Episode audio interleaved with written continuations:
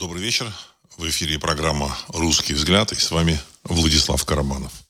Сегодня 21 ноября 2023 года. И я вас приветствую в нашем эфире. Тема сегодняшнего выпуска – события и комментарии, прошлое, настоящее, будущее. То, что э, на политической арене и что реально происходит за кулисами, мы пытаемся разобраться с точки зрения интересов русского народа. Ну, главной темой сегодняшнего дня, сегодняшних медиа, э, ну, тех, тех, тех медиа, которые так или иначе напрямую касаются России, это э, якобы намечающиеся переговоры о перемирии или о чем-то еще между, там, так сказать, Россией и замечательной территорией, государством на территории 404. Э, это обсуждается во всех пабликах, западные э, сказать, политики говорят, что, ну, ну, намекая, что да, ну, ну, нужно вот как-то там что-то решать, что-то думать, вот. Значит, э, проходит информация о том, что э, западные политики подталкивают э, киевских вот этих, так сказать, руководителей э, к переговорам с Россией и так далее и тому подобное. Вот, вот, вот такая информация. Э, приехал Ллойд Остин, Э, министр обороны Соединенных Штатов, Америки с какими-то там предложениями. Э, значит, есть тут заявление о том, что там э, будут продолжать снабжать замечательную территорию 404 деньгами и оружием. С другой стороны, есть информация о том, что сократят поставки денег и оружия. Ну, в общем-то, какая-то вот такая э, мутная э, текучка э, обсуждений. Вот. Ну, понятно, что э, значит, рекламируемый, рекламируемый э, контрнаступ, который там должен был сокрушить российскую армию, он, в общем-то, сказать, провалился бесславно. Ну, вот, в принципе, в этом никто не сомневался. Вот я лично в этом не сомневался. Я думаю, что слушатели программы «Русский взгляд» тоже в этом не сомневались. А, ну, сегодня, так сказать, подводят итоги, и вот обсуждается вот какой-то там якобы перемирие. Ну, перед тем, как вот перейти к, к обсуждению этих событий, комментариям, что реально происходит и чего нам нужно ожидать вообще, так сказать, дальше, какой выход будет из этих событий, ну, нужно, на мой взгляд, тут сделать некоторые, там, ну, может быть, уточнения, может быть, какие-то версии э, по поводу названий. Дело в том, что мы вот все называем э, территорию 404, вот, значит, ну, официально это называется э, государством Украина или окраина. Вот. Ну, в реальности это означает в переводе с русского языка окраина, значит, и на польском языке окраина, вот, значит, и на малорусском языке окраина. То есть я попытался перевести это название на английский и немецкий язык. Вот. Самое удивительное, значит, э, на английском языке там есть там такой вариант outskirts, то есть приграничье. Но там есть вариант такой очень хороший – периферия периферия. Залез немецкий, э, русско-немецкий словарь, тоже, в общем-то, окраина. И там тоже есть прекрасное такое слово периферия. Поэтому мне кажется, что вот нужно не территория 404 называть вот эту, так сказать, э, замечательную страну, а все-таки лучше периферии. И вот мы называем, вот как вот э, Конфуций сказал, вот если вы назовете вещь, вещь правильно, вот вы и сможете реализовать правильно то, что заключено в правильном наименовании вещей, реализовать свои планы. А если вы ошибочно назовете какую-то вещь, вы, в общем-то, не сможете э, добиться результата. Ну, вот я думаю, что вот эту окраину нужно как-то так точно, вот более точно вот, значит, на международном языке обозначить. 404 это все-таки такой более узкий язык, связанный с интернетом.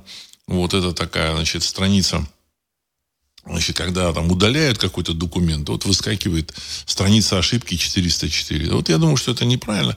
Я думаю, что лучше периферия. Вот это вот э, замечательное государство периферия. Понятно, что если периферия, это должна быть либо периферия России, либо периферии э, Польши. Вот. Ну, Польша это такое общем, государство, на мой взгляд, это достаточно временное явление. Дело в том, что у поляков в целом есть, конечно, какой-то там глобальный план от, моря, от моря до моря, то есть от Балтийского моря до Черного моря, там что-то выстроить. Но это все пустое. В современном мире им ничего это не удастся сделать. Современный мир, он будет делиться между странами, имеющими так называемую стратегическую глубину. Я в прошлом выпуске, в прошлых выпусках говорил о том, что стратегическую глубину имеют не так много стран на планете Земля. Вот. А, и замечательная Польша, она эту стратегическую глубину не имеет, поэтому ей придется встраиваться так или иначе в какую-то, в общем-то, а, систему вокруг какого-то э, лидера, вокруг какого-то какого-то какого-то центра. Этим центром э, на сегодняшний день условно временно являются Соединенные Штаты Америки и там э, заместитель американцев это Британия. Ну, возможно, на самом деле все наоборот. Британцы где-то из-за кулис управляют верхушкой, значит, э, теневым, э, теневой властью Соединенных Штатов Америки. Э, но, тем не менее, Польша вот входит в орбиту вот этой вот э, системы. После того, как эта система распадется, я так полагаю, что это место займет Россия. Потому что претендентов на территории Европы, кроме России, на это место нет. Британцы, они, возможно, в лучшем случае, вот в самом лучшем случае, вот самый их вот, сказать, э, классный такой выход, это сохранить независимость и выстроить свою, вот, так сказать, вот эту свою систему, вот, значит, вокруг а, Австралии, Канады, Новой Зеландии, в общем, так сказать, со смещением центра своей, своей, своей, своих управленческих решений туда, куда-то вот в сторону там Австралии. Ну, мне так кажется. Потому что э, события, которые произойдут на североамериканском континенте, они затронут и замечательное, э, замечательное государство под названием Канады. Вот. В целом, Э, если вот обсуждать сейчас о перспективах переговоров России с периферией, эти переговоры, конечно, в общем-то, так сказать, могут состояться только в случае явного открытого предательства со стороны э, кремлевского руководства. В этом, честно говоря, я сомневаюсь. В этом я сомневаюсь. Э, в Кремле, я вот, в самом начале вот этой спецоперации я говорил, что в Кремле точно знают, что а, эти, вот, вот, этот, вот эту систему, во главе которой Соединенные Штаты Америки и доллар, эту систему вот, вот-вот должно разнести. Лавина уже, а уже, в общем-то, так сказать, такая нависает. Она рухнет не, неизвестно когда. Я думаю, что все-таки в ближайшее время. И поэтому нужно ждать. Просто ждать и все. Вот отсюда вот вся вот эта э, тактика и стратегия. Понятно, что нужно там выстраивать систему обороны.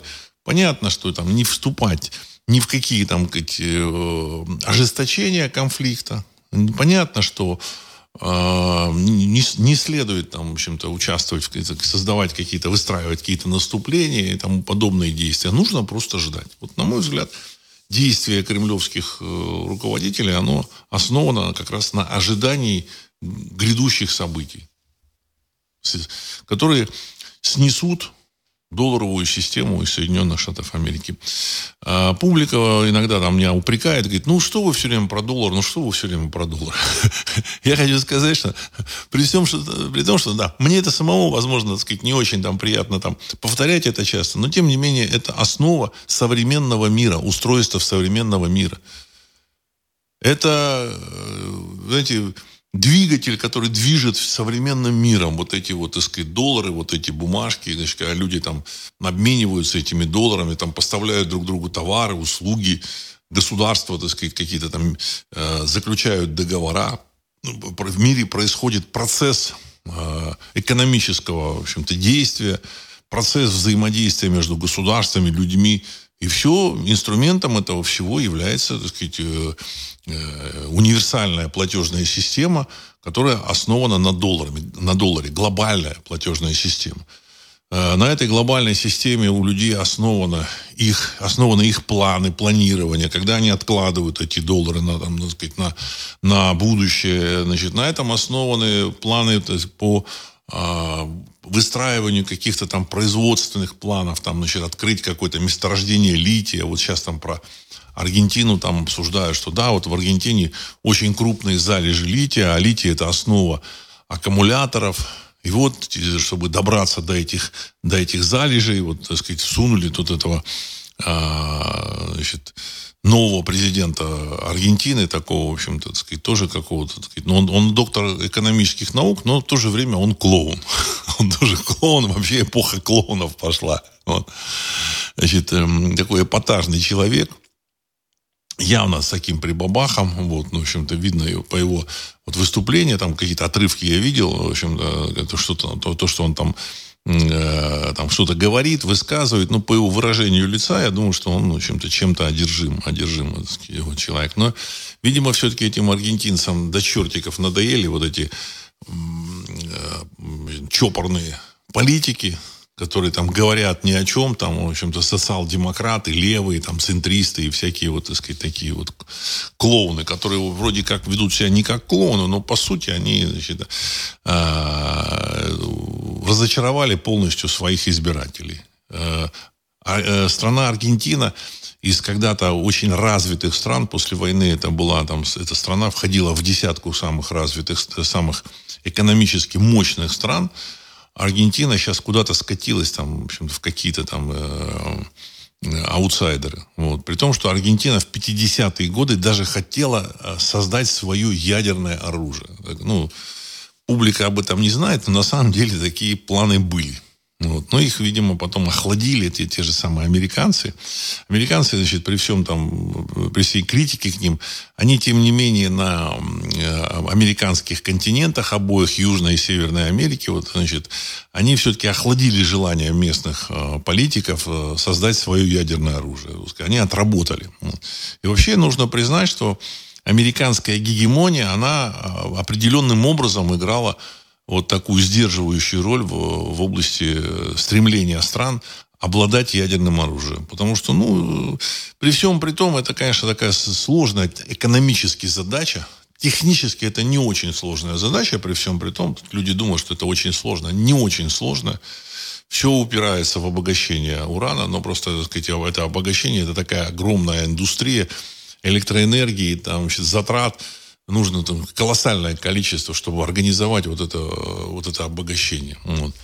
В Советском Союзе в ядерной отрасли работало около двух миллионов человек. Вот так, чтобы вы поняли. Работало. То есть членами семьи это было там 7-8 миллионов человек. Вот, поэтому, когда а кто-то там думает, что у Израиля есть ядерное оружие, вы вспомните Советский Союз, а население Израиля, оно сейчас 9 миллионов человек, из них 2 э, миллиона это арабы, а миллион это, в общем, не евреи. То есть евреев там 6 миллионов. То есть, то есть это нереально, чтобы Израиль мог выделить такое количество людей значит, на создание ядерного оружия, на, на, на эту индустрию. При том, что там в Израиле около 10% населения это так называемые религиозные евреи, которые не работают. Их, их, работа, их работа является моление, моление, соблюдание всех предписаний иудаизма. То есть это такой серьезный подход э, израильского государства к, к армии, к каким-то вот э, правилам религиозным. Вот. И э, отсюда уже вот, значит, наличие этих религиозных евреев, это уже такие серьезные затраты для израильской экономики. Ну, другой вопрос, что они все-таки влезли в войну с Россией зачем-то. Я так и не понял, зачем они влезли. Там, правда, сейчас уже там генералы говорят, а зачем, зачем нужно поддерживать Украину? Кто вообще, какой дурак а, планировал или предполагал, что Украина победит э, значит, Россию. Ну, я повторю, там, цитирую условно его слова. На самом деле, я думаю, что правильно называть там периферии. Вот зачем планировать или надеяться на победу периферии. Это, так сказать, пустое совершенно. Это глупость полная. Но, тем не менее, в общем-то, на мой взгляд, у Израиля ядерного оружия нет. Таким образом, мы э, на сегодняшний день имеем вот такой э, мировой расклад, вот когда, значит, э, мировой лидер, американцы, они уходят, вот, значит, что-то полезное они сделали, вот я просто привел пример там полезное, не допустили за овладение ядерным оружием ну, каких-то стран в мире. Той же самой Саудовской Аравии, она тоже хотела ядерное оружие получить. Замечательная такая страна Ирак хотела тоже получить ядерное оружие. Ливия хотела получить ядерное оружие. Значит, и американцы тормознули. А Аргентина хотела получить ядерное оружие, Швеция хотела получить ядерное оружие. Они, в общем-то, так сказать, э, имели такие планы. Ну, их вот те же самые американцы охладили. Я думаю, что Япония могла бы получить ядерное оружие свое. Но, в общем-то, американцы, так сказать, охладили и, так сказать, э, намерения японцев. Вот, значит, и в этом отношении они выполни, выполняли свою работу. Когда Америка, Америка уйдет э, уже из категории мировых гегемонов, лидеров, скорее всего, самой, самих Соединенных Штатов Америки не будет. Вот, значит, после краха доллара Соединенные Штаты Америки, э, на мой взгляд, должны распасться на несколько, так сказать, частей, потому что крах доллара это такое, такое серьезное мировое потрясение, потому что э, кто-то все равно должен будет нести обязательства по, там, по, этим, по этим долларам. Вот. А обязательства может нести Соединенные Штаты Америки, то есть вот нынешняя, так сказать, вот эта э, формация вот этих штатов американских, североамериканских штатов. И э, при распаде США, значит, ну, страна, которая там должна нести ответственность по этим долларам, она просто ее не будет, не станет. И все эти, так сказать, распа, распавшиеся штаты, там, там три там части будет, пять частей будет или десять, они все разведут руками и скажут, ну, знаете, это вот не к нам, это вот к Вашингтону. Вот. Ну, Вашингтон это такой город достаточно сложный, там без своей экономики. Я думаю, что Вашингтон там превратится в вариант Далласа. Вот, если, знаете, так, значит, а, столица американского автомобилестроения Даллас, она вообще испытывает не самые лучшие времена. 90% а, сейчас населения Далласа это афроамериканцы. Э, насколько, там, насколько мне известно, автомобильные компании уже там ничего не производят. Это, в общем, такой умирающий город, который, там, сказать, город-банкрот, у которого там ни полиции там толком нет, или там какие-то небольшие там полицейские силы, там, в общем-то, сказать, никаких там этих самых систем жизнеобеспечения, таких полноценных уже там не существует. Вот. Поэтому э, я думаю, что Вашингтон ждет, ждет та же участь. Вот. Ну, а доллар, как э, основной механизм значит, э, мировой торговли, мирового взаимодействия, мировой экономики, он, значит, уйдя, он поставит мир перед, э, значит, перед, перед очередным переделом, который там на планете, конечно, было, которых на, на планете было много за э, историю человечества, такую, в общем, письменную. Письменная история человечества, она, в общем, не очень длинная. Всего-то там две две-две с половиной тысячи лет. Там, ну, я думаю, что можно там считать эту историю где-то с э, шестого века до нашей эры, там, с пятого, то есть с начала греко-персидских войн, вот когда там, в общем-то, персидские войска, древние Персии, значит, двинулись на Грецию, вот там это уже, так сказать, записывалось. Опять сейчас а, что-то там потерялось, что-то там, в общем, подделали. Вот, поэтому, поэтому эта история условно письменная, она более-менее знакома, хотя, в общем, в этой истории человечества многие вещи э, вполне, вполне вроде бы вот, значит, э, лежащие на виду, они непонятны. Допустим, непонятно, откуда взялись э, албанцы. Знаете, вот, значит, целый народ, который живет на Э, Балканском полуострове, непонятно, откуда он взялся. Вот эти албанцы. Значит, считается, что албанцы, они наследовали или иллирийский язык. Но, по всей видимости, албанцы, в общем, пришли откуда-то извне. Вот. Непонятно, откуда взялись румыны. Понимаете? Значит, ну и молдаване тоже значит, с румынами. Значит. Кто-то считает, это молдаване там сейчас считают официально, что это один, один и тот же народ, и язык молдав, молдавский, румынский это один язык. Ну, ты считаешь, что это два народа, два языка. На самом деле непонятно, откуда они взялись. Дело в том, что на этой территории жили э, гипиды, это вот э, племя готского извода, готск, готских народов. Потом, в общем-то, зафиксированы были э, славянские какие-то, значит, племена, население славянское. А потом раз, хопа, и в 12 веке там люди стали говорить на э, румынском языке. Румыны это римляне. Здесь кто-то, если кто-то не знает, значит, румыны это римляне. Вот. А, почему, допустим, там те же самые там цыгане, называют себя ромалами, тоже римлянами, тоже, в общем, никто толком не знает. То есть масса еще вопросов есть, ну, и, и подделок. подделок. Сказать. Современная история Европы, она изобилует всякими подделками. Я тут читаю э, какие-то там, ну, ищу там какие-то материалы в интернете, делаю запросы, читаю, значит, там, натыкаюсь на умствование различных э, так сказать, авторов, которые все, так сказать, пересказывают историю. То Рюрика пересказывают историю, который пришел там из от балских славян, то этих самых скандинавов, которые там пришли, так сказать, из Швеции. Ну и вот тому подобную хрень, понимаете? И ну, хватаюсь за голову. То есть люди очередных, очевидных вещей чем-то не понимают о том, что э, цивилизация, значит, э, как бы система, государственная система может появиться только на той территории, где существу, существовало избыточное производство продовольствия.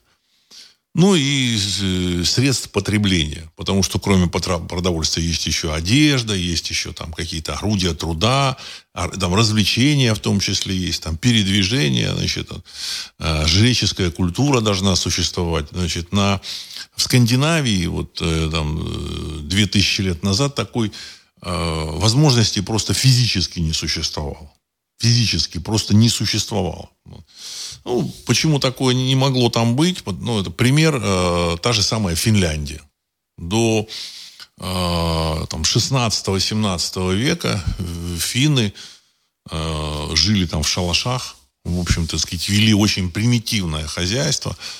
Э, и, значит, э, ту же самую Финляндию там, сказать, на путь прогресса двигали там, сказать, э, шведы, которые там заселили там, какие-то там прибрежные территории Финляндии, а а, материальная культура очень была, так сказать, примитивная, там, значит, там железо было дорогое, там, значит, технологии были примитивные, поэтому что-то там создать было невозможно. И только там в конце там, в 18 веке вот, Финляндия стала двигаться, так сказать, уже там в, в, в цивилизацию.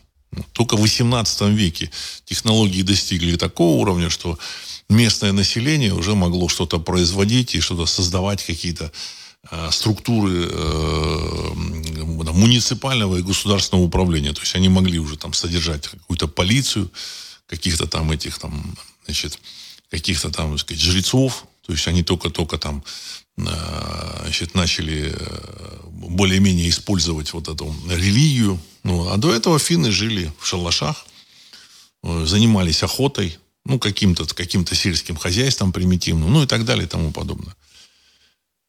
Так, давайте я зачитаю ваши вопросы и пойдем по этому. Ануфриев, Детройт, не Даллас. Да, я прошу прощения, Детройт, не Даллас. Даллас – это столица э, Техаса. Вот, или один из э, городов, так сказать, главных в Техасе. Согласен. Ну, оговорился. Так сказать. Меня очень любят тролли, э, значит, эти, так сказать, цепляться за оговорки. Ну, понятно, что да, да, э, Детройт. Вот. Так. Значит, Сергей 1956. Конгресс США запретил выделять деньги для территории 404. Конец цитаты. Ну, на самом деле, они там, это выделение денег, это просто рисование денег. Это ни, ни о чем, понимаете, они рисуют деньги. Вот. Сама долларовая система, она уже начала сыпаться. Вот мне вот буквально, так сказать, ну, э, значит, мой там, друг, он рассказал, значит, о ситуации в Болгарии. Ситуация в Болгарии. Значит, э, дело в том, что он гражданин России, но у него там какие-то, так сказать, там э, как, какая-то недвижимость была, и вот он, значит, эту недвижимость, чтобы содержать эту недвижимость, он там имел какой-то счет, ну, вот какую-то сумму там небольшую на этом счете, и э, эти деньги в Болгарии заморозили, так как он гражданин России. И его приятель, болгарин, Значит, он там не, не так давно пошел в банк и, значит, начал выяснять, как эти деньги разморозить. Потому что, ну, там нужно там платить какие-то платежи, там, я не знаю, там, за там, а, электричество, там, там, налоги какие-то, там, ну, там необходимо, там, за воду там нужно платить. Вот. А в банке ему сказали, значит, так, в банке э, тоже там какие-то люди, там, знакомые вот этого приятеля, они ему сказали, да, чего вы переживаете, это не только русских коснулось. Мы заморозили средства не то, это турок, израильтян, украинцев. Понимаете, так сказать, вот такая вот интересная история.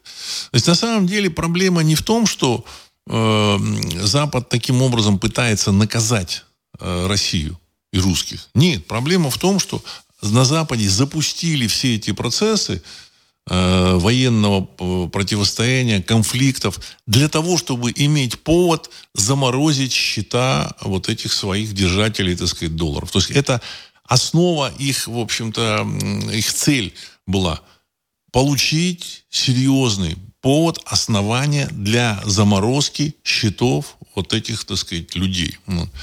У русских, ну, по мнению каких-то экспертов, у русских, у России, у русских заморозили на Западе примерно 1 триллион долларов. Понимаете? 1 триллион долларов. Вот. Это очень серьезная сумма. Если кто-то думает, что это вот так вот, так сказать, такая вот... Для Америки это ничего, это очень серьезная сумма. И для Америки, и для Европы. Вот. И значит, это, это по оценкам. Возможно, эта сумма больше. Поэтому самое главное вот э, в, в этой кампании на территории периферии, вот 404, для западных вот этих в общем, кукловодов была задача получить основания для Э, блокирование счетов, прекратить движение денег, э, значит, вывод денег из, в Россию там, какими гражданами России, российского, российским государством. То есть таким образом решить на несколько месяцев значит, э, возможность своего существования.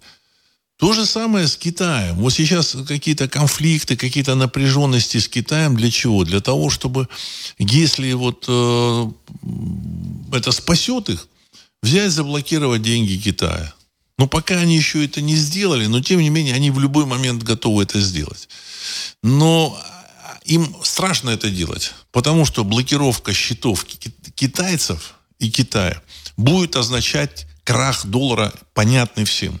То есть он уже происходит на периферии, вот, так сказать, там, вот э, несколько выпусков назад я рассказывал про Австралию, где там, чтобы перевести деньги или снять их, нужно написать кучу там заявлений о том, что, знаете, значит, там, заполнить там какой-нибудь опросник, там, страниц на, на 10, на 15, вот. А, то же самое мне рассказывали про Францию. Вот, если человек хочет там э, какие-то деньги снять, вот, ему говорят, ну да-да-да, можно снять там по тысяче там, евро там, в неделю. Понимаете, вот. На самом деле обвал вот этой финансовой системы, он уже начался, он идет. То есть это осыпание по периферии. Единственное и естественно, все это осыпание тщательно замалчивается, умалчивается. Говорится о чем угодно. Там о переговорах с э, периферией, там, с Россией, о войне значит, на, между Израилем и Палестиной, о, конф, о конфликте, о там, трениях с Китаем, о чем угодно. Только не об этом, потому что это, это тема табу. Если какое-нибудь издание на эту тему начнет обсуждать, то я думаю, что у этого издания те же самые банки заблокируют там все счета, и, в общем-то, я думаю, что им э, это покажется, так сказать, э, глупой, глупой идеей влезать вот в эти финансовые расклады. Но процесс этот идет. И выхода из этого процесса нет. То есть, единственное, э, я так полагаю, что у них есть выбор определенный по какому пути, по какому, в общем-то, направлению пустить вот этот обвал. Значит, есть одно направление. Взять и напечатать деньги для того, чтобы э, тот, кто захочет доставать деньги из этих банков, это тот же самый Китай, если захочет что-то там забирать и тратить, ну, напечатать эти деньги, и, в общем-то, так сказать, пойдет естественная инфляция, ну, как только начнет там все, так сказать, сыпаться, естественная инфляция пойдет, потому что денег будет много, а товаров осталось столько же, сколько есть. Вот, таким образом пойти. После нескольких шагов э, инфляция превратится в гиперинфляцию, и все эти, в общем-то, так сказать, валюты рухнут. Вот. Это один путь. Второй путь – это обрушить банки.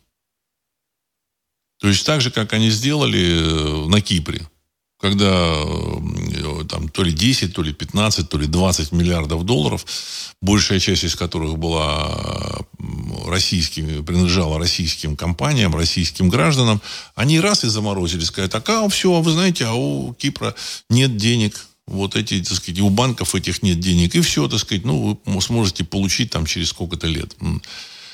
А, но в этот момент Европа, она решала вопрос финансовый, как, так сказать, как чтобы так сказать, Кипр продолжал значит, функционировать, банковская система продолжала функционировать, просто они забрали эти деньги и заморозили. В Греции та же самая, так сказать, примерно та же самая история была, но, так сказать, банкротство Греции они не допустили, дали денег. Но теперь это все происходит уже, так сказать, на глобальном уровне. И это уже происходит не у Греции, а у Соединенных Штатов Америки и у Европы. И вот по какому пути они пойдут, пока еще не ясно. Мне кажется, что они захотят, и они хотят пойти по пути замораживания денег у всех и вся. Но это то же самое означает обрушение финансовой системы. Потому что, понимаете, когда, когда там заморозят у китайцев, китайцы скажут, а нахрен мы вам чего-то будем поставлять. Извините, понимаете? Вот. То же самое там, другие страны скажут, другие там игроки скажут, а зачем смысл нам продавать за доллар, если, так сказать, мы там эти деньги не можем достать, на них что-то купить. Вот, то, есть, то есть э, по пути, по которому пойдет э, глобальный, так сказать, штаб этих кукловодов, еще неизвестен. Неизвестен. Но в целом все эти войны, как я говорил, это сделано для того, чтобы иметь основание, предлог для замораживания их счетов. То есть Китай здесь тоже так сказать, э, не исключение. Вот так вот. Так, теперь, значит, да, ну и по, по поводу, поэтому вот сейчас там есть вопросы по поводу там замечательной вот этой территории 404, периферии, что там будет дальше, будут переговоры, не будут, будет перемирие, не будет перемирия. Никакого перемирия не будет в принципе. Оно не нужно вот этим глобальным игрокам от слова совсем. Им вообще мир не нужен. Им э, это все, вся эта территория 404, для них это расходный материал. Так же, как Израиль, это тоже расходный материал. Поэтому они сейчас обсуждают там, создание двух государств на территории там, Израиля, Палестины. Значит, вот, они значит, начинают, они начинают под, подливать керосинчика. Для Израиля появление второго государства, и, значит, то, что, так сказать, мировой гегемон, там, Америка требует создания, там, Байден так сказать, сказал, что да, Америка тоже считает, что нужно создать два государства, израильское и палестинское. Для Израиля это, что называется, удар в спину. Понимаете, так сказать, вот они, в общем, пошли в банк вот, значит, начали наступление на сектор газа. Вот, наступление идет очень тяжело. Э, значит, э, ну, чтобы понимать, что такое сектор газа, вы должны понимать, что это 500 квадратных километров. Они заняли пока треть, 150 квадратных километров, имея подавляющее преимущество авиации, танках, э, живой силе, артиллерии, всего-всего-всего. Вот они заняли только треть. У них уже погибших, так сказать, около 400 человек. Хотя официально говорят 66 человек, но вот, так сказать, неофициально около 400. 50 танков подбито, Меркова. Вот. То есть это э, чуть ли не лучший, один из лучших танков в мире считался. Э, эти хамасовцы утверждают, что подбили около 190 Э, боевых машин. То есть танков 50, остальное там вот эти боевые машины, там бульдозеры и так далее и тому подобное. То есть это очень тяжелая операция. В общем-то, весь мир начинает, начинает наезжать на Израиль, включая там этих э, э, хуситов из Йемена, которые начали, уже захватили какой-то корабль, который там, они вычислили, что это ира, израильский корабль, который проходил по Бабель-Мандебскому проливу, то есть в Красное море, а там узкий пролив, его ширина 20 километров. И для того, чтобы попасть в Суэцкий канал, то есть из, э, из Азии, из, из Персидского залива, вот, значит, нужно обогнуть Саудовскую Аравию, войти в этот Бабель-Мандебский пролив, и через Красное море войти в Суэцкий канал и доставить товары и, и нефть, и, там, и газ э, в Европу. Так вот, этот Бабель-Мандебский пролив контролируют вот эти замечательные хуситы. Вот. То есть, и, в принципе, если хуситы там начнут, так сказать, более активно действовать, их поддержат арабские страны, то, в принципе, э, на Израиль будет наезд еще больше. Вот, то есть, они пошли на, на вот, эту, сказать, вот эту операцию в банк в расчете на то, что американцы их поддержат. А американцы, так сказать, вдруг сказали, так, а нам нужно, в общем, два государства. Вот я об этом говорил в самом начале, что задача глобальных кукловодов разжечь там костер, разжечь там войну, чтобы полыхало, чтобы, в общем-то, так сказать, вот эта долларовая, долларовая система, она в этой ситуации э, становится более надежной. В общем-то, и более надежным местом, куда вкладывать деньги, это Америка Что такое деньги? Это не только деньги, это технологии, ресурсы, люди.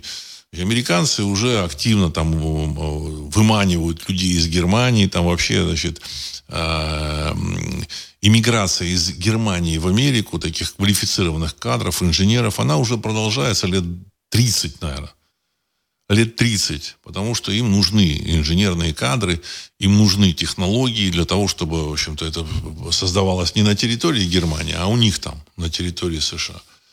В случае вот этого пожара на Ближнем Востоке это усилит движение, переезд людей из Европы туда, в Соединенные Штаты Америки. Но, опять же, я считаю, что это, это очень временная мера, она не спасет долларовую систему. Ну, это мое мнение. Хотя они, я думаю, что думают по-другому.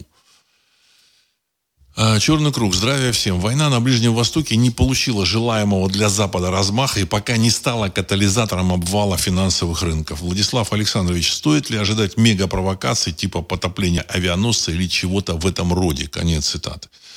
Уважаемый Черный круг, очень хороший у вас вопрос и комментарий. Я лично считаю, что нет.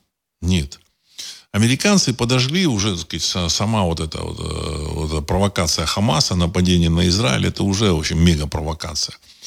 А если потопят авианосец, будет нанесен удар по американским вооруженным силам, по их э, демонс... мощь, мощи.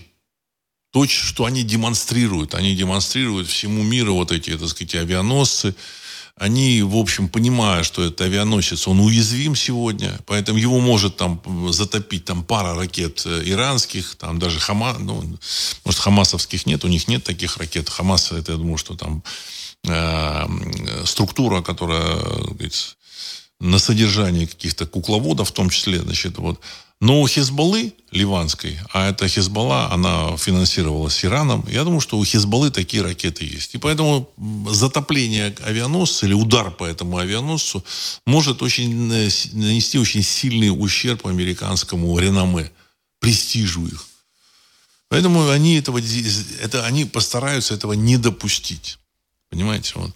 То, что Хамас готовился, э, готовили какие-то западные так сказать, инструкторы, это уже так сказать, понятно, очевидно. Я в самом начале говорил, что, в общем-то, все, все похоже на то, как э, демонстрация, какие-то элементы э, информационной там их так сказать, подготовки, информационной трансляции, они очень похожи на действия ИГИЛа. Ну и сейчас вот про, информация проходит такая, что Хамас, вот эти, вот, эти, вот эти группы, которые проникли на территорию Израиля 7 октября, их тренировал э, британский САС. Значит, британские спецназовцы – это силы специальной операции Британии. Не знаю, насколько это, в общем-то, реальная информация, но э, вероятность такая, я, я думаю, что достаточно высокая. Снимали они очень, и, очень так сказать, э, качественно, на каче, качественные операторы у них были. Эм, дальше, так сказать, во время вот этой вылазки там были репортеры из Англии. То есть э, след, след Англии там прослеживается. След британцев там прослеживается. Они, я думаю, что одни из выгодополучателей вот этой мировой финансовой системы. Это самый выгодный бизнес. Кто-то думает, что самый выгодный бизнес, тут, я не знаю, там, торговля там, наркотиками или оружием. Нет. Самый выгодный бизнес всегда в мире это был печатание денег. Самый выгодный, понимаете? Ты, сейчас даже на бумагу не нужно тратить.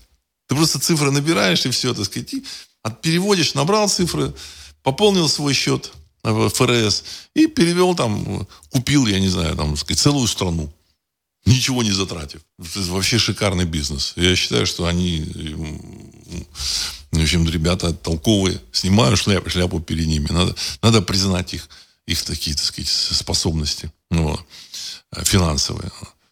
И поэтому они стараются любой ценой удержать эту финансовую систему. То есть они готовы будут под, поджечь весь мир. Но, опять же, не нанеся ущерба себе. Это вот очень важно. А, а то, что касается как раз вот этого, так сказать, потопления авианосца, это ущерб.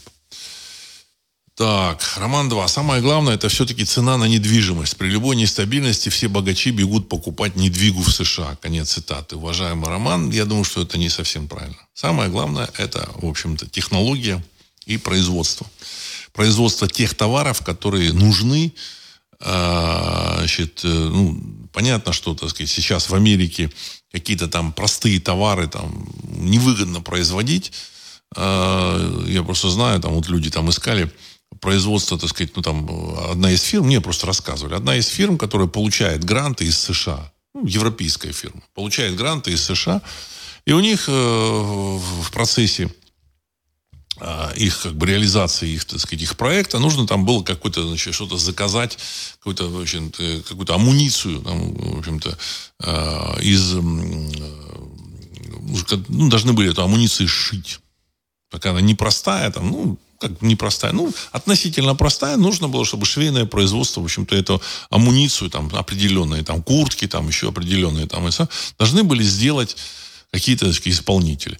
Ну, согласно, вот, так сказать, закону, там, который когда как раз был принят ну, вот этими американцами, там, вот, а, заказать эту амуницию, в общем-то, должны были только в Америке. Вот они обыскали всю Америку, не, не смогли найти ни одну фирму, которая за реальные деньги вот эту амуницию бы сделала. Не смогли. Понимаете? Не смогли. Вот. Ну, как-то они выкрутились, то есть где-то они заказали, везли в США, что-то там пришили, что-то сделали. Ну, не, я не знаю деталей. Но это, это реальная проблема. Но сложную продукцию нужно производить как бы, в, э, в США. Потому что сложная продукция дает наиболее, наиболее высокий процент прибыли. То есть, грубо говоря, самолет, вот тот же самый там Боинг, там, вот, и он продается там это 777, кажется, вот последнее, там, или 787, самый большой этот сейчас самолет, Джамбо. Или Джамбо уже был, но новый там, Джамбо, это, э, уже это, это 700 67, как или 747. Ну, вот сейчас самый новый самолет, широкофюзеляжный, Боинг. Вот. Он стоит порядка 500 миллионов долларов. В реальности, я думаю, что себестоимость этого самолета раза там в 4 меньше. То есть процент прибыли, э, а может и в 10 раз меньше. Процент прибыли в сложных производствах очень высокий.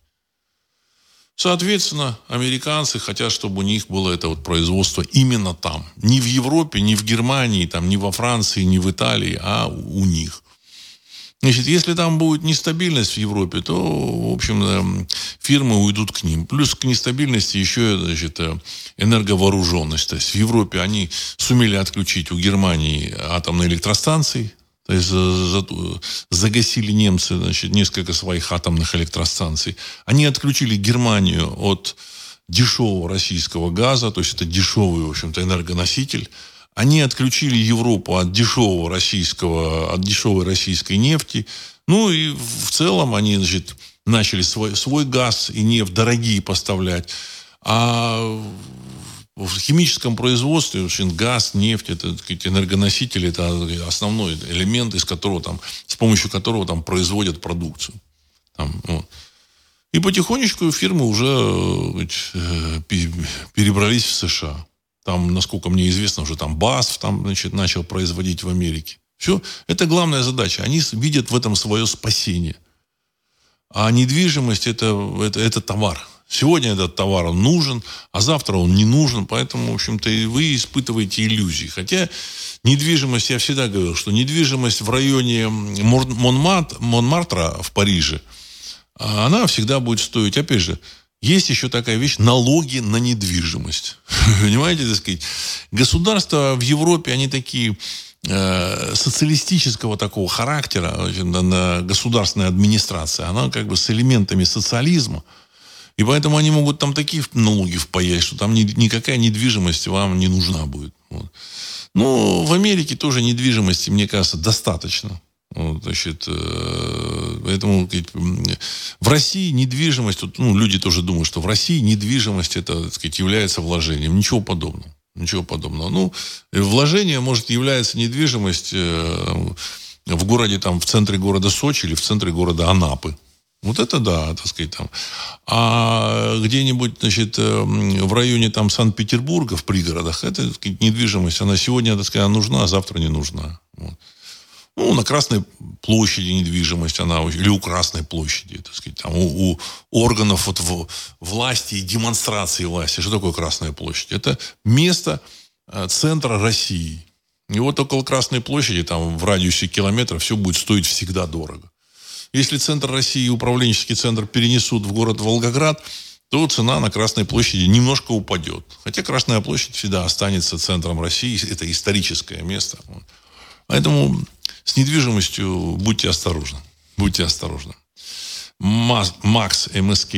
Добрый вечер, Владислав Александрович. В самом начале СВО на территории 404 были обнаружены лаборатории, в которых якобы выполнялись засекреченные исследования. Почему-то все тихо, все тихо забылось и не получило развития. Что это было? Не подтвердилось или решили умолчать? Конец цитаты.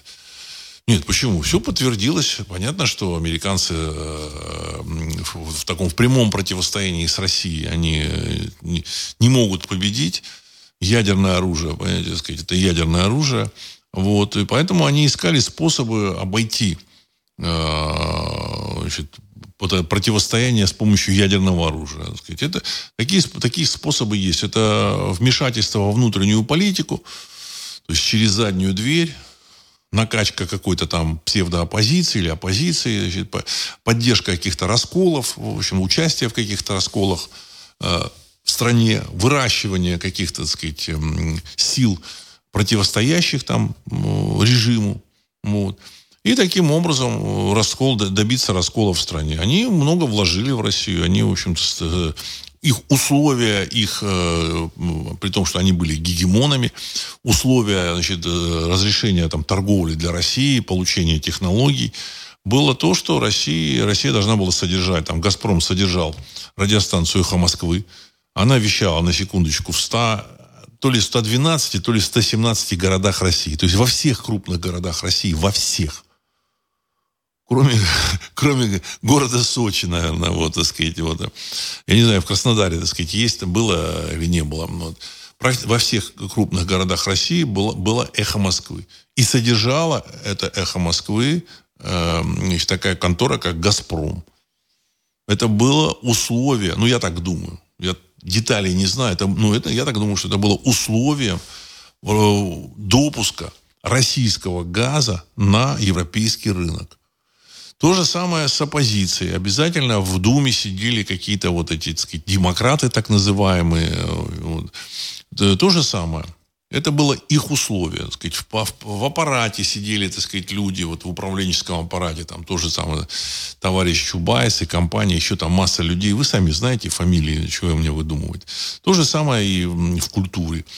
Ну, из аппарата их там немножко почистили, опять же, немножко. Я так полагаю, они как бы, вот эти люди, селектированные э, значит, американскими партнерами, они остались в Центробанке, в правительстве остались, потому что вот они тут раз и рубль уронили, Значит, э, тот э, рубль был по 75 рублей за доллар. Потом раз они уронили, он стал по 100 в Кремле, видимо, не понимают. Ну, объяснить-то вот этим кремлевским управленцам он можно все, что угодно на свете. Он говорит, ну, вы знаете, вот так оно получилось. Это рынок. И вот этим волшебным рынком они все объяснили. Ну, в Кремле, видимо, стали топать, и доллар, значит, начал так потихонечку падать, и сегодня там доллар 89 рублей. То есть был 100, а сейчас уже 89. То есть, видимо, немножко так они, так сказать, ужались. Но, тем не менее, эти люди сидят, селектированные значит, э, нашими партнерами, и, и сидят, на, на мой взгляд, достаточно крепко, потому что ну, вредят они экономике очень серьезно, очень серьезно. То есть выступают всякие там экономисты, там предприниматели. Вот, значит, я вот иногда смотрю там этого э, Соловьева, э, и там выступает э, такой, пару раз мне попадалось выступление такого Бабакова. Он там депутат Госдумы, предприниматель, вот, достаточно, так сказать, такой умный дядька. Вот, и он говорит, ну, он рассказывает, к чему приводят вот эти ставки, 15% ставка рефинансирования. И что произошло в результате того, что доллар упал. Он говорит, что, в принципе, в России доллар был по 75, и в России, в принципе, так сказать, э, причин для инфляции не было никакой. То есть товаров хватало всем. Ставка рефинансирования была, если не ошибаюсь, там 7,5%. Ну, процентов. Тоже высокая, но тем не менее терпимая. 7,5%. И никаких причин для инфляции не было. И, так сказать, был определенный рост экономики, рост спроса, все нормально, так сказать, люди покупали, там кто-то производил, все, все нормально было. Потом извне, он так и сказал, он так сказал, извне добавили инфляцию, то есть уронили рубль, доллар стал 100 рублей, по каким-то чудесным мифическим причинам доллар стал 100, э, стоить 100 рублей. И, естественно, подняли, поднялась цена на товары, которые в долларах. Естественно, это запустило механизм инфляции на все остальные товары в России. И к этому добавила свою процентную ставку, так сказать, вот эти ребята добавили из Центробанка. И сейчас процентная ставка 15%, а это на самом деле де-факто запрет на развитие экономики. То есть, ну, видимо, э, партнерам западным это очень сильно не понравилось, что российская экономика не рухнула, и они, я думаю, что продумали ходы, сказали этим ребятам, кто там остался в этих центробанках, в правительствах, что и как делать. И они все это выполнили. Потому что там, ну, сейчас сообщают, там, объявили там иноагентом был, был такой э, зампред Центробанка Олег Сашенко. Ну, просто пример приведу. Он объявлен ин, иноагентом. Но этот Олег Сашенко сейчас консультирует э, американцев тех же самых там, значит, э, вот. Он под санкциями вот, российскими, так сказать, вот. Какие-то э, значит, консультирует, он консультирует, какие санкции ввести для России. Ну, я думаю, что не только санкции, он, я думаю, что консультирует, э, какие ценные указания дать этим ребятам, которые сидят в правительстве и в Центробанке. Сделать так, чтобы максимально незаметно навредить экономике и в то же время, в общем, навредить максимально э, эффективно. Ну, из-за этого мы, мы, мы знаем уже, что в России все сказать, остановилось все. Понимаете? Вот.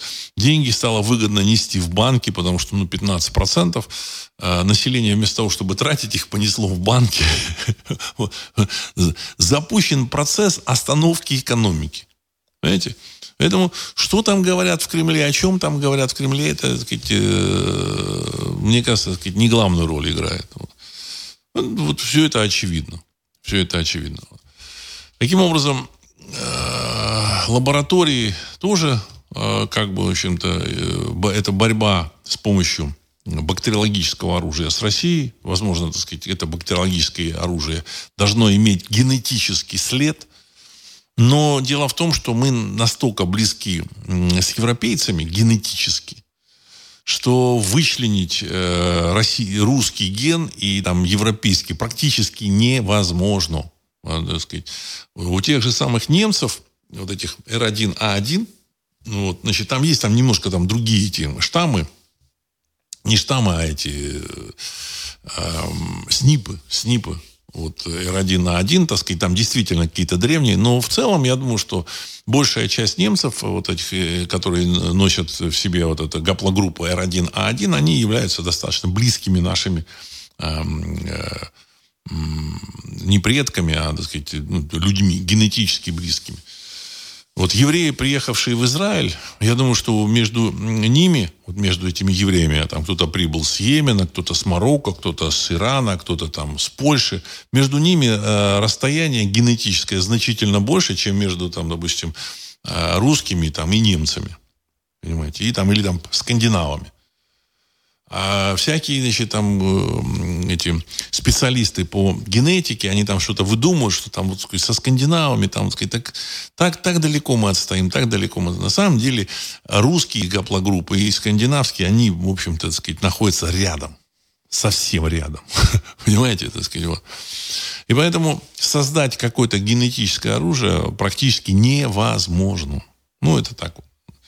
Я думаю, что проблемы с лабораториями, они э, как бы есть. Эта работа, она может продолжаться и там в Америке. Они, я думаю, что материал генетический взяли, собрали все, что нужно. Вот.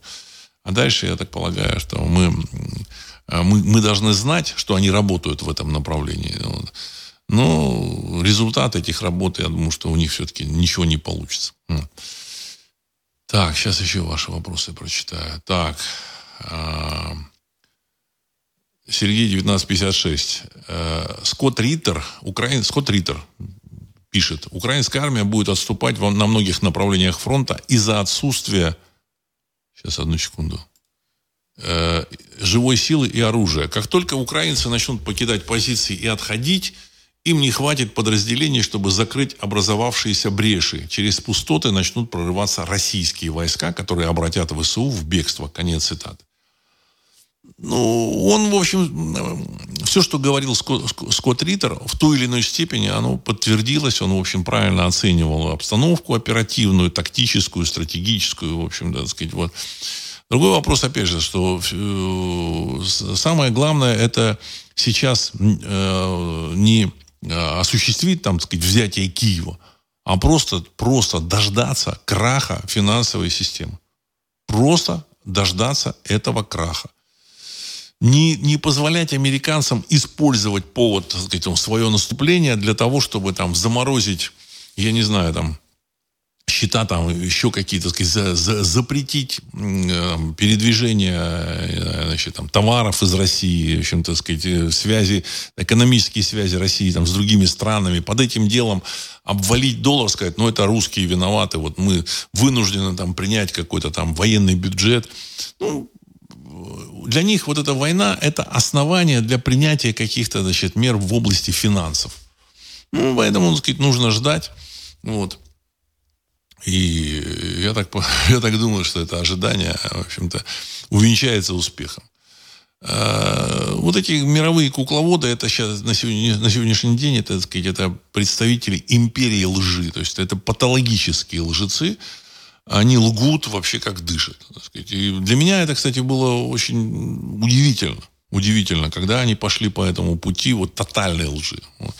Но это как раз говорит о том, что у них э, все, закончились какие-то э, легальные способы сохранить свою финансовую систему, более-менее такие э, способы э, челове, человечные, гуманные, то есть вот морально морально оправданные способы. И поэтому они, в общем, отбросили всякую мораль, все эти моральные границы, они перешагнули и начали действовать, значит, э, как уже, как сказать, пираты.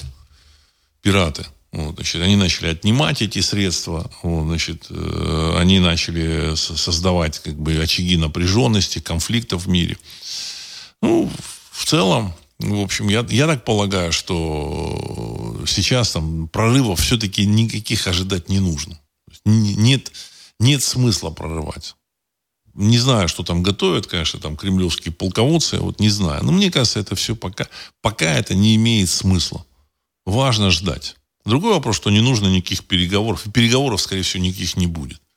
Я слышал там переговоры, там Шольц сказал, да, я, так сказать, готов говорить с российским президентом, ну, я надеюсь, что он э, наберется мужества и выведет свои войска с, с, с территории 404. Вот такие переговоры они предлагают. Это смешные ребята. Это, публика слышит переговоры. Есть, ну, почему русские не хотят переговоров? Вот переговоры вот такие. Так. Значит, сейчас. Лек, Лекс. Здравия, Владислав. Если министр образования говорит, что не собирается переводить учеников в школах на удаленку из-за волшебного вируса, то ее обязательно скоро введут. Конец цитаты. Я не слышал этого. Ну, да, работает, так сказать. Я не думаю, что министр образования у нас самостоятельная персона. Вот. Я думаю, что там ему там транслируют что-то. Возможно, за, кули... за кулисами о чем-то начали договариваться или там говорить, что вы знаете, вы вот это сделаете вот, с волшебным вирусом, а мы вам позволим там, я не знаю, там продавать там чуть побольше, там, так сказать, э, там, не только газ, но и там золото продавать или еще что-то продавать. На самом деле э, запреты, которые вводят американцы, э, достаточно жесткие запреты. И, в общем-то, никаким цивилизованным рын, рынком это не, не пахнет никакой цивилизованной мировой экономикой там, в общем-то, не пахнет, и ее близко нет. Ну, возможно, они вот продавливают свои, свои какие-то э, хотелки. Так, Сергей 1956. Форбс заявил, что началось истощение артиллерии 404, особенно начался снарядный голод, и теперь нет превосходства перед артиллерией РФ. Также утверждается, что 155-миллиметровый артиллерийский боеприпас с лазерным наведением «Экскалибур» был заблокирован комплексом РЭП «Поле-21», и снаряды упали далеко от цели. Конец цитаты. Ну, я думаю, что Форбс э, врал, что теперь нет превосходства перед артиллерией РФ. Никогда у армии территории 404 превосходства такого не было. У них было э, меньше артиллерии, меньше снарядов где-то от 5 до 10 раз. То есть в прошлом году было там 8 раз у них меньше, так сказать, на 8 российских так сказать, выстрелов они могли отвечать своим. На сегодняшний день, насколько мне известно, вот, так сказать, там данные приходят, значит, у России артиллерии там то ли в 5, то ли в 7 раз больше. Вот, значит, и всегда э, преимущество в артиллерии было у России. Вот. В рэп тоже было там преимущество.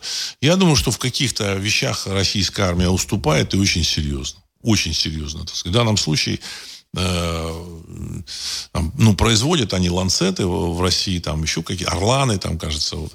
Но в массовом порядке вот этих мелких беспилотников, которые там, в общем-то, с которыми можно охотиться на там, какие-то мелкие цели, их так и не производят. Хотя там, я просто помню, полтора года назад, это там, тоже, тоже Соловьев говорил, вы знаете, там такие ребята, такие ребята, они все сделают, через полгода у нас все будет заполнено беспилотниками. Ну, никаких беспилотников нет, потому что по привычке, так сказать, деньги раздали своим, родственникам, каким-то, так сказать, знакомым, подкаты, в общем-то, и деньги, так сказать, дальше разворованы, и все. Никаких э, беспилотников нет. Беспилотники делают там в, э, в гаражах э, волонтеры, вот, значит, и население шлет эти беспилотники на передовую. Ну, покупает у китайцев.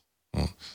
Они дешевые. А, в общем-то, раз они дешевые, там откатов не получить. То есть беспилотник, который делают в гараже, вполне себе эффективный, он стоит 35-50 тысяч рублей. Причем эффективный беспилотник, который может нести боезаряд, он может этим боезарядом уничтожить там БМП, э, пушку может уничтожить, какой-нибудь, так сказать, окоп, э, какую-то группу солдат может, так сказать, э, так сказать там, живую силу. Но эти значит, беспилотники, они невыгодны вот этим на откаты. Знаете, вот. Их можно сделать там на, на там, э, миллион штук.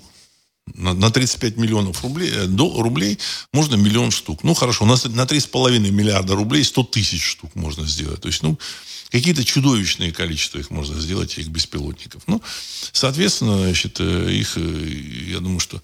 Нет, нет, там тысячу, тысячу штук это 35 миллионов рублей. Тысяча штук, да. Миллион штук это 3, 35 миллиардов. 350 миллионов долларов. Все. Все, вопрос был бы закрыт. Миллион беспилотников, все. Вся эта военная операция была бы выиграна. Ну, э, управление в России, в общем-то, сформировано в 90-е и 2000-е годы, и там, в общем-то, все, все на откатах, на каких-то интересах, э, причем деньги куда-то выводятся, и, в общем-то, ребята, которые все это делают, играют э, в игры, интересные только им.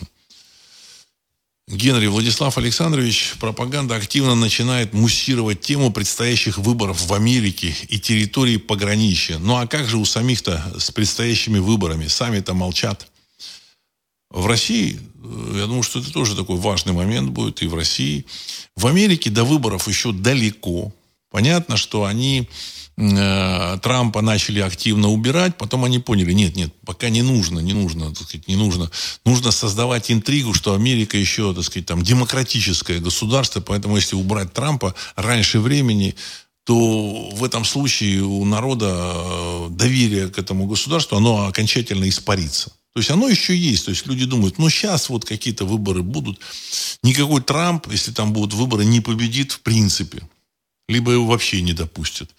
Но сделают это в, последний, в последнюю минуту, в последний момент. Понимаете, так сказать, там должны быть только их люди.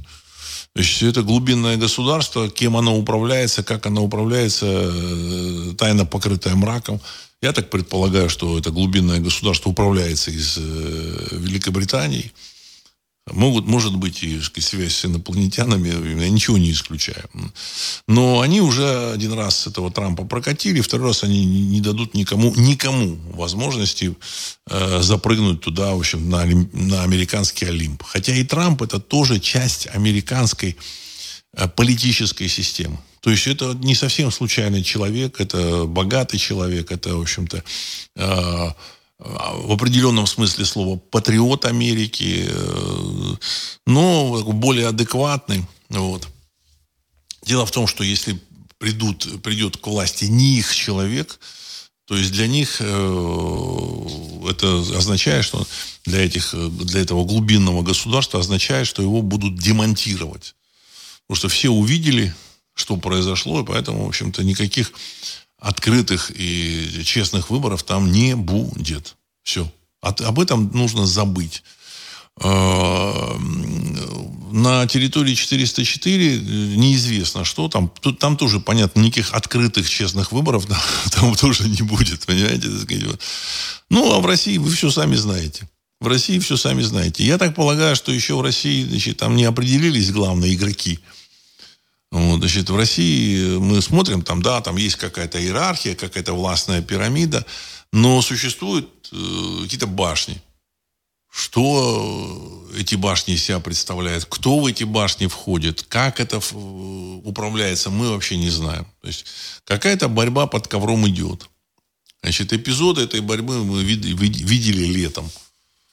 Ну, значит, э, теперь, так сказать, да, они там замолчали, что как будто ничего не произошло. Все, все забыли. Забыли там этот Вагнер, все, все, все забыли. На самом деле это был эпизод борьбы в России. Э, как эта борьба будет развиваться и какие эпизоды еще мы увидим, неизвестно. Я лично считаю, как только, так сказать, рухнет доллар, а он рухнет, причем он рухнет так вот сразу так щелк и все – и все покатится вниз. Вот, значит, как это, опять же, либо они начнут печатать, либо они начнут э, валить банки. То есть э, отсутствие денег они, в общем-то, на, на, свалят на банки. Потому что банки же давали федеральное э, правительству США под вот эти трежерис деньги. Вот. Значит, ну, они, я думаю, что вот по этому пути могут пойти. То есть доллар перестанет быть мировой резервной валютой. Все держатели долларов, там так или иначе крупные, начнут скидывать эти доллары. Обычные там, держатели там, э, небольших сумм, они окажутся самыми последними, когда уже, в общем, так сказать, ничего не будет стоить. А если они начнут скидывать, все, доллар превратится в ничто. Никто за него ничего не будет ни продавать, ни покупать никто не сможет. И в этой ситуации э, политика поменяется не только там в Америке и там в Европе, она поменяется во всем мире, и в Китае, и в России, и очень много поменяется.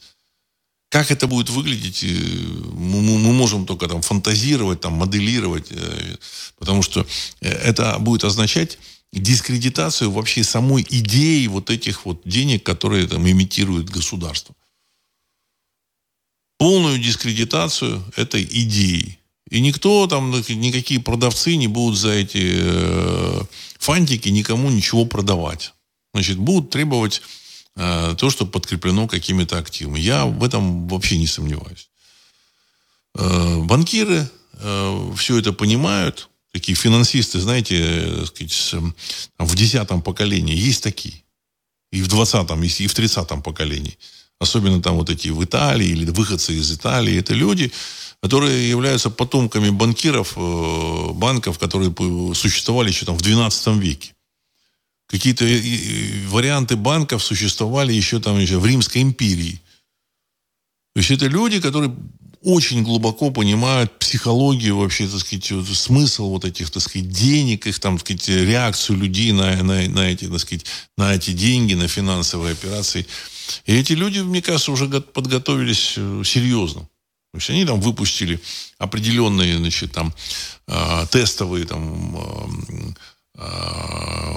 расчетные единицы. Они со, со, создали какие-то значит, там расчетные, так сказать, центры. Они готовы к обвалу. Я же рассказывал о том, что в Европе значит, они готовы, в принципе, значит, э, прекратить операции банковские. Э, значит, они готовы к очень многому. К очень многому. И, но все это отразится на э, власти. Понимаете? И в России в том числе. И в России в том числе. Пирамида власти в России, она достаточно, так сказать, такая, вроде крепкая, но на самом деле у этой пирамиды нет идейного стержня. Они не совсем понимают, во имя чего, ну, сейчас они понимают, начинают понимать, что, в общем-то, если есть Россия, русский народ, то то, то они тоже как бы сохранятся. А если русского народа не будет, то не будет и России. И их, в общем-то, тоже под зад коленом выкинут к чертям собачьим. Новые, новые хозяева мира. Но они все-таки не до конца э, понимают о том, что нужно э, создавать русское государство не препятствовать создавать. То есть они препятствуют активно. Выступая всякие, вот, ну, тут недавно а, мне просто сказали, что вот есть такой один из э, блогеров таких, ну, он уже такой пожилой человек, сказать, там, э, комментатор, аналитик, он, в общем-то, вот, а, он сам живет в Испании, вот, и он там, значит, сказал, что если в России будет русское, будут создавать русское государство, то э, от России побегут ее окраины, и, значит, э, русский народ побежит из этих окраин. То есть, ну, подразумевается, что там будет отделяться там что-то от России. Значит, полная чушь. Полная чушь. Русское государство, в общем-то, для там калмыка, бурята, э, там, якута и всех этих товарищей, оно как бы, так сказать, э, де-факто существует. Они прекрасно понимают, что они живут, так сказать, в большом русском государстве. Это в Кремле товарищи не хотят этого признавать. А вот эти, так сказать, они прекрасно это все понимают. И э, работа, так сказать, государства, значит, и обслуживание интересов русского народа, они, оно никак не, за, не, за, не, не затронет этого, так сказать, бурята. Или там этого якута, или калмыка. Калмык как пас, пас своих овец, он так и будет пасти. Ему важно, чтобы овцы нагуляли там может, э, шерсть, жир, продать эту шерсть, чтобы было более-менее стабильное государство, чтобы было понятно, кто, кто что в этом государстве, кто, кто кем является. Сейчас вот есть, существуют малые народы, у них есть там эти автономии, а русского народа как бы нет. Это медицинский факт. И это является самым большим, э, самой большой сложностью в России. Понятно, что единственное, конечно, кто там потеряет свои, так сказать, э, возможности бюрократические, так сказать, его потомки всяких вот этих э, партийных э, деятелей, э, которые там, дети, там, которых осели, значит, там, 70-е, 80-е годы, там, ну, безнационалы у которых, в общем-то, сказать, деньги там на Западе, сами они где-то работают в Москве, там, в министерствах культуры, всяких, в таких, в общем-то, в структурах, там, такие, там, я не знаю, там, во всяких там, в министерствах торговли, в общем-то, они же наполнены, эти министерства, всякими эти, в науке их очень много. В науке огромное количество людей. Значит, Россия, если не ошибаюсь, то ли на втором, то ли на, ну, на, на третьем, наверное, месте там, по, по научному, по, по численности научных кадров. То есть на первом там, скорее всего, Китай, на втором США, на третьем России. Ну и что? Результаты американские мы видим, китайские мы тоже, в общем-то, видим, мы продукцию покупаем. А российских результатов, в общем-то, так сказать, публикации есть, а вот в технике, там, в телевизорах, в телефонах мы ничего не видим. Все то, что мы покупаем, оно приходит из-за рубежа, откуда-то. Ну, в военных системах оно как бы есть, потому что военные требуют результатов. Там другая немножко наука. Вот в рэп, там еще что-то. А, а в целом вся наука работает в холостую. Что бы там ни рассказывали о том, что какая-то вот великая наука в Российской Федерации. То есть в целом э, вопрос о том, чтобы э, современная Российская Федерация стала полноценным э, э, государством русского народа, котором русский народ э, будет ощущать себя, так сказать, государство своим, при, при наличии, так сказать, действительно, так сказать, многих народов России, которые, в общем, будут э, в этом государстве, они имеют автономию, так сказать, права все, так сказать, имеют, защита всех прав должно быть. Значит, э, но что такое полноценное русское государство? Те люди, которые сказать, сложно понимают свое так сказать, самосознание, кто они, что они будут, они будут патриотами, и все. Ничего не изменится, понимаете? Ничего не изменится. Никуда никто не убежит. Просто патриотом России будет престижно. Ну, оно и сейчас уже там престижно, все, патриот России. Хотя там 5, 6, 7 лет назад это было, в общем-то, так сказать, не очень престижно. И эти патриоты там назывались там фашистами и так далее и тому подобное. Поэтому это все произойдет, и мы все это увидим. То есть, когда э, рухнет э, финансовая система, придется опираться вот на эти стержни. То есть, э, этнос – это естественный стержень, естественный. Вот. Э, это какие-то, так сказать, активы для расчетов. Там, возможно, тоже золото, возможно, энергоносители и так далее и тому подобное. Но все это произойдет. И плюс будут пересматриваться границы. Пересмотр границ будет обязательно. Без всяких сомнений. Единственное, нужно немножко подождать. Сейчас бороться там, наступать, я думаю, что смысла нет там на территории 404. Вот такая моя э, картина, которую я вот представляю. Дай бог, чтобы у всех все хорошо было, чтобы как, как можно меньше, так сказать, людей пострадало, и чтобы вот при таких э, пере, потрясениях, понимаете, сказать, при такой турбулентности, чтобы, в общем, наш народ реализовал свои, так сказать, права, возможности и, в общем, так сказать, свое место в будущем, понимаете, в будущем. Ну, ну, я надеюсь, что все будет хорошо. И на этом я хочу завершить сегодняшний выпуск. С вами был Владислав Карабанов. Программа «Русский взгляд». Через несколько секунд композиция «Могучий прилив». Всего доброго.